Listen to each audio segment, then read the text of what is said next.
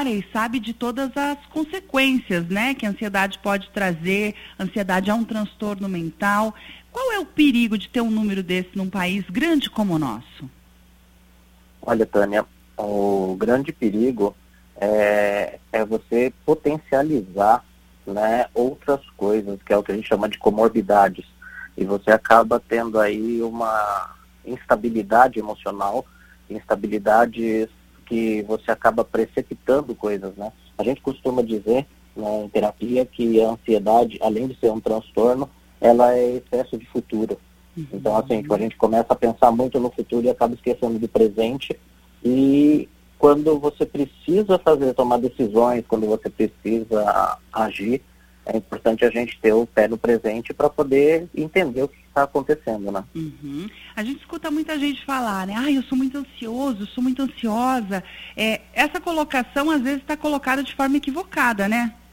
É sim, porque na verdade a ansiedade, ela é um estado normal do ser humano, né? Assim, a ansiedade, o medo, o estresse, eles são características, padrões que a gente tem para nossa, que é o nosso ferramental de sobrevivência.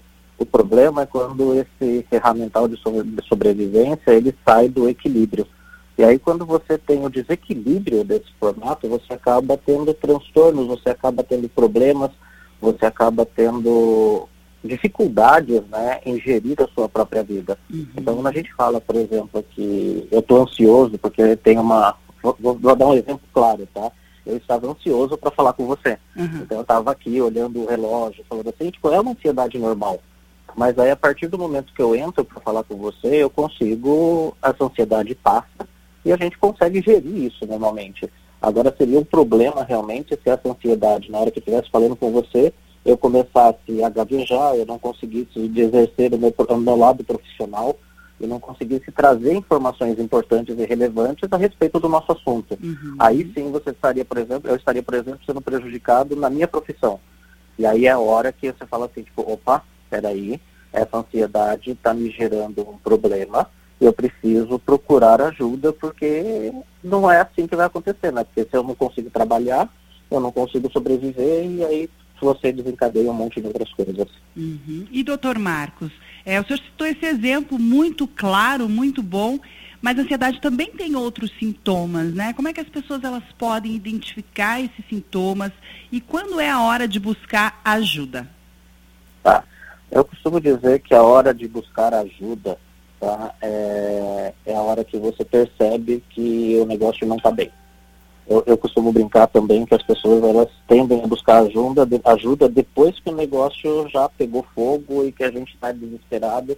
Então, assim, quando assim, so, sobe aquele alerta, né? Sobe aquela, sobe aquela intuição nossa do tipo, ok, tem alguma coisa errada, eu não estou entendendo o que está acontecendo, vou procurar ajuda de um profissional eu vou ver quais são os sintomas. E aí, durante essa conversa com o profissional, ele vai avaliar esses sintomas para poder entender, por exemplo, se a gente está falando de um distúrbio ansioso, tá? Se a gente está falando de uma comorbidade ansiosa, ou seja, você pode ter aí casos de depressão, depressão ansiosa, você pode ter ansiedade, e aí você pode ter uma ansiedade normal, então assim, é uma característica devido ao momento que você está passando.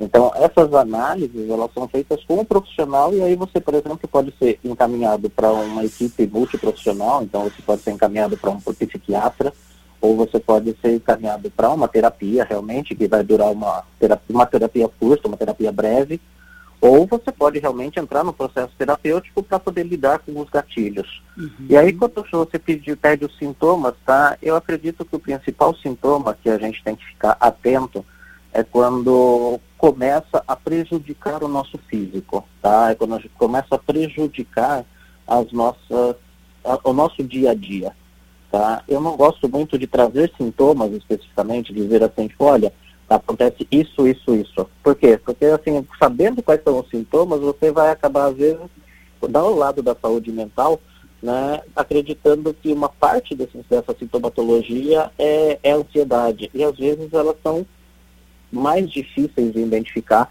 do que simples características. E cada um tem suas características particulares, a gente não pode generalizar também, né?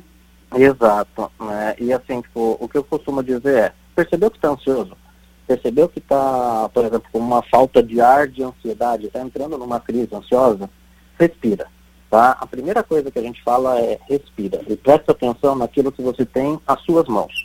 Então, assim, tipo, começa a fazer uma contagem. Olha os seus dedos e começa, por exemplo, a fazer a respiração.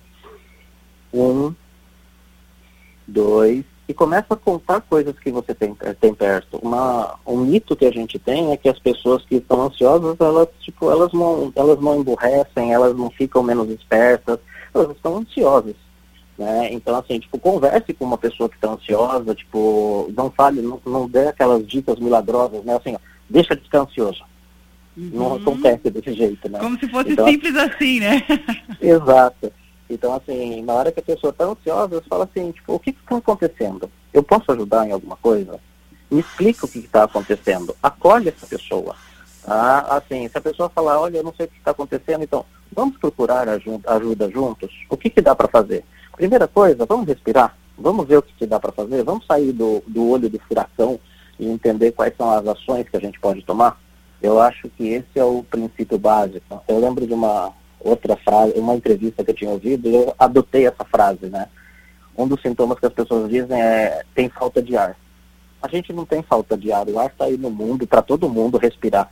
O problema todo é que quando a gente está ansioso, a gente respira curta e brevemente. A gente fica, né? Essa respiração curta brevemente é que assim a gente está impaciente. A gente tá, deixou de prestar atenção no movimento corporal nosso de inspirar e expirar.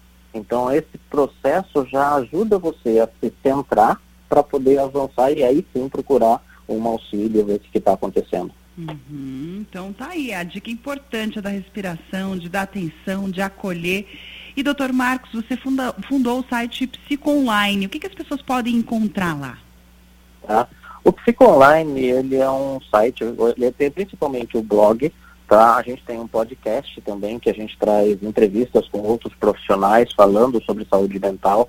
A gente costuma postar vários assuntos referentes, a gente brinca que o Psico Online mesmo, ele é um trabalho social, porque são psicólogos escrevendo assuntos que as pessoas procuram. Uhum. Uh, eu costumo dizer, a gente utiliza bastante essa frase, que é o Psico Online é o início para a pessoa perceber se ela precisa ou não de uma boa terapia.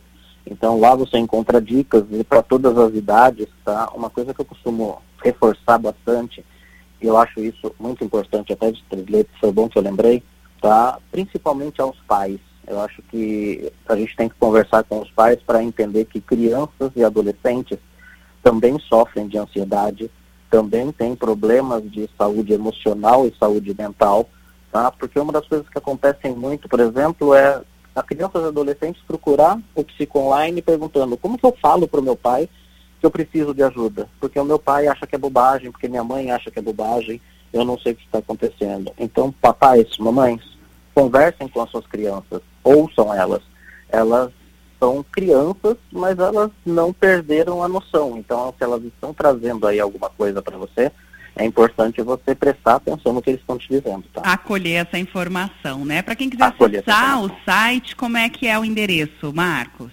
É super simples. É só você entrar no navegador e digitar psico.online.